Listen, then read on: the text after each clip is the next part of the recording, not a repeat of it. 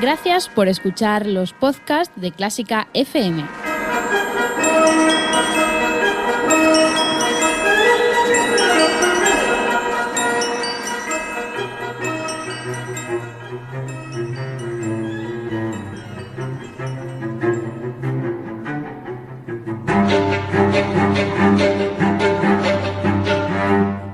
Tenemos también sección de las cuatro columnas, faltaría más en este programa de despedida del duelo, con nuestra querida Berta Herrero, que creo que está ya por ahí. Berta, hola. Hola, muy buenas, Ana. Hola, ¿qué tal? Hola, Berta. ¿Qué tal? Hola, Mario. Ay, que nos despedimos de ti también hoy. Qué pena. Qué Sí, pena, qué ¿eh? pena, que, qué pena. Que se Pero acaba. para coger fuerzas y energía para las siguientes. Eh, Eso está claro. sí. Oye, que antes de ayer en el ático escuchamos tu música, ¿eh? Que Es no- verdad que no pudiste estar con nosotros en Sí, directo. sí, una pena no pude, pero, Pero- pero, escu- escuché el programa y bueno, ha quedado genial. Creo que lo dije mal porque dije Hurricane y debe ser Hurricane, ¿no? Hurricane, sí, Sí. bueno, ya os, ya escucharéis la música que os lo Una recomiendo. pasada. He una estado- yo he pasada. estado investigando después, ¿eh? Y porque he visto ¿Y que qué hace, te ha parecido? hace versiones, pues muy bien. Está escuchando un disco que tiene sobre las variaciones Goldberg. Sí, y que, una- que- que empieza a hacer variaciones aparte y demás y, y está muy bien, muy guay. Una pasada, sí, Sí. sí. Muy chulo, muy chulo. Bueno, y volviendo a la arquitectura, que es lo que nos toca ahora, ¿qué tenemos para hoy? ¿Con qué vamos a cerrar la temporada? Pues mira, para cerrar, viajamos lejos, hoy cruzamos el charco y visitamos Buenos Aires. Voy a hablaros del Teatro Colón. Anda, qué bien, qué lejos, qué original. Bueno, Pues pues sí. cuéntanos del Teatro Colón. Bueno, pues antes de la construcción del edificio actual se inauguró en 1857 el primer Teatro Colón con una capacidad de 2.500 personas. Este primer teatro se mantuvo durante 31 años. El propósito era inaugurar el nuevo teatro el 12 de octubre de 1892, coincidiendo con los 400 años del descubrimiento de América, pero la apertura se retrasó hasta 1908 debido a dificultades presupuestarias y técnicas. Vaya, hombre, hubiera quedado bien esa coincidencia histórica, pero no pudo ser. no pudo ser. La historia de su construcción es digna de un auténtico culebrón. Fue diseñado por Francisco Tamburini, arquitecto italiano, que muere recién comenzada la obra y asume la continuación del proyecto Víctor Meano, su colaborador, que tuvo que hacer frente a los distintos intereses del gobierno municipal y nacional y a las críticas sobre todos los aspectos del proyecto durante los 20 años que duró su ejecución. Guau, pobre, menuda tarea. Pues no acaba aquí porque después de todo este trabajo que hizo, en 1904 este arquitecto fue asesinado. Bueno, qué, qué truculencia. Parece que la tragedia acechaba este proyecto porque además de estos dos arquitectos también murió eh, antes de ser inaugurado el empresario concesionario del nuevo Colón. Teatro maldito antes de inaugurarse. Finalmente es el ingeniero y arquitecto Julio Dormal, de origen belga, quien asume el término de la obra, introduciendo algunas modificaciones estructurales y dejando su sello personal en el estilo francés de la decoración. Es en el interior donde podemos ver dónde ha metido mano este último arquitecto. Vale, luego lo vemos. En 1925 se crean la orquesta, el coro y el ballet residentes ante la imposibilidad de contar siempre con elencos extranjeros completos y en 1968 se proyecta la ampliación del Colón que se construyó bajo tierra y a un lado del antiguo edificio.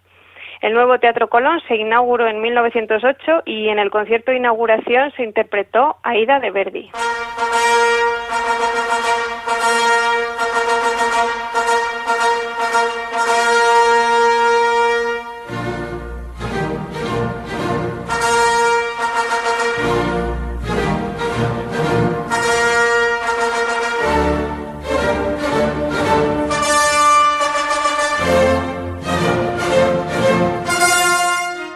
Famosísima marcha triunfal de Aida que nos va a acompañar ahora por, durante un rato.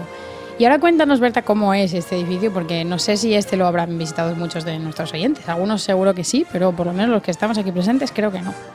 Mm, Pues mira, os cuento. El edificio está inspirado en la ópera Garnier de París y mezcla distintos estilos.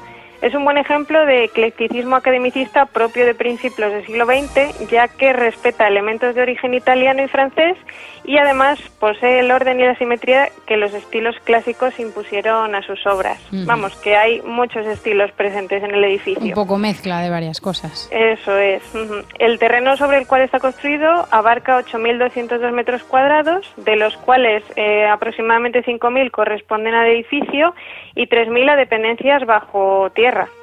Las fachadas están divididas en tres órdenes arquitectónicos y por encima de las terrazas culmina el edificio un techo a dos aguas. Ujú, Nos hacemos una idea. En el año 2006 se lleva a cabo una remodelación integral del edificio y de la sala principal para su actualización tecnológica, por lo que se cierra al público hasta el año 2010, cuando se reabre. En este concierto de reapertura se interpretaron El lago de los cisnes y La Bohème.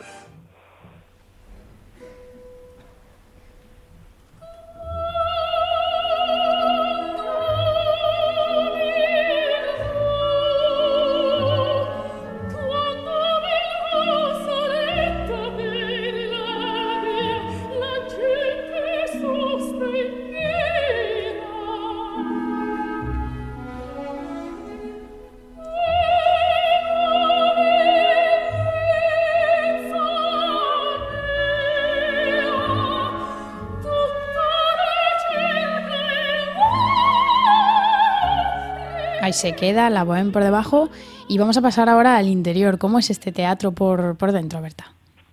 Pues mira, la sala tiene forma de herradura propia de los teatros de ópera la italiana, aunque las dimensiones de las salas y vestíbulos de este teatro se acercan más al modelo francés de la ópera Garnier de París. Tiene unas dimensiones de 29,25 metros el diámetro menor y 32,65 el diámetro mayor, con 28 metros de altura, una altura que está dividida en siete niveles. Ah, no está mal. La planta está rodeada de palcos hasta el tercer piso y tiene una capacidad total de 2.478 localidades que llegan a unas 3.000 contando los espectadores de pie, las famosas localidades Ujú. incómodas. Ya hemos hablado de esto varias veces. Yo creo que esto lo hay en todos los Pues la lados. pregunta es, ¿se llena siempre? Que son mucha gente. Pues yo me imagino que en los... Sí, yo creo que sí, ¿no? Un- Joder. Una ópera, un teatro como este considerado la mejor acústica de la ópera, ¿no? Probablemente tenga casi siempre lleno. Para que luego digan que la música clásica no, no mueve masas. sino- Eso, eso. Totalmente. Y si esto no son masas, que venga Dios y lo vea. Bueno, pues tiene una bóveda central de 318 metros cuadrados. Ya. Y en esta bóveda hay situada una araña de 7 metros de diámetro, Ah, así pequeñita. En, en la decoración de la sala se combinan el dorado de las molduras con el rojo del tapizado de las sillas, la alfombra y las cortinas, para que os hagáis así una idea. Qué chulo. La platea tiene una pendiente suave y los palcos son abiertos al estilo francés.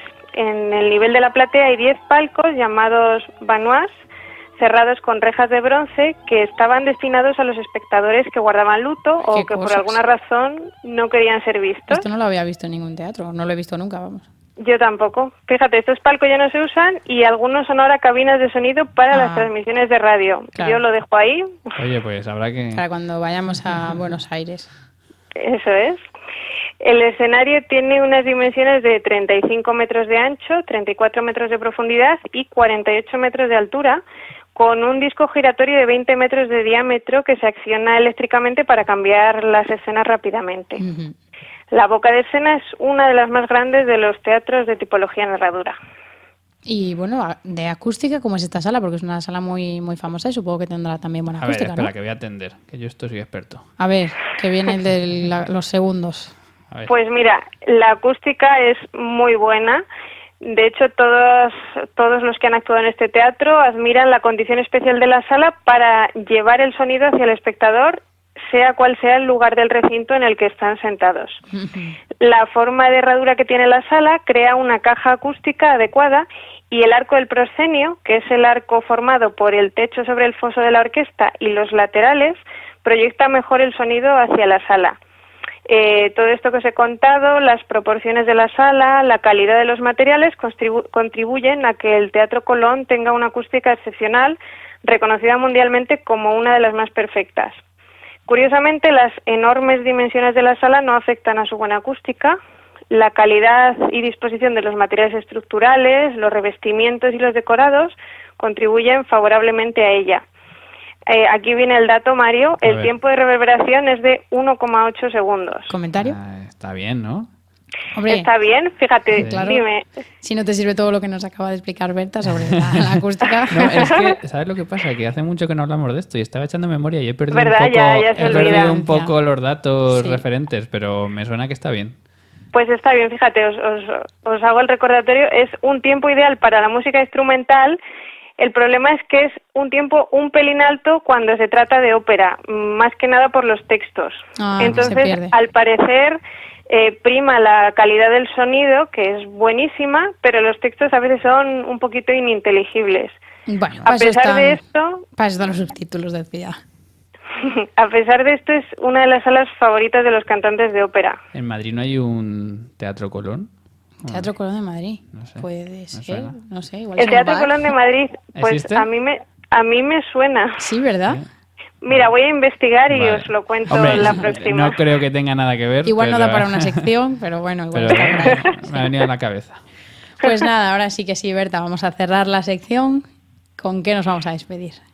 Pues mira, el año pasado el Teatro Colón acogió un recital histórico de dos leyendas mundiales argentinas del piano, Daniel Barenboim y Marta Argerich. Vaya. Bueno, eh, fue histórico el año pasado. Que sepáis que si alguno os quedasteis con gana, este año repiten en julio. Anda, mira, estamos a tiempo. ¿Dónde? Eso es. ¿Allí también? Eh, en el mismo Teatro Colón, ah, sí. pues habrá que ir, claro. Venga, Eso vámonos. es. Es el, me parece que el 26 de julio.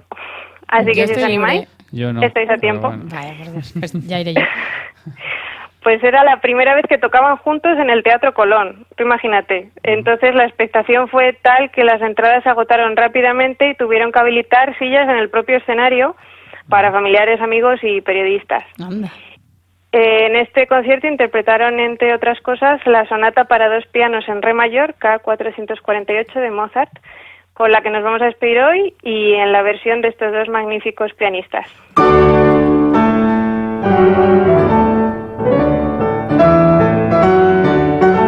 Muy bien, Berta, pues nos vamos a quedar escuchándola. Que muchísimas gracias por todo y que ha sido un placer.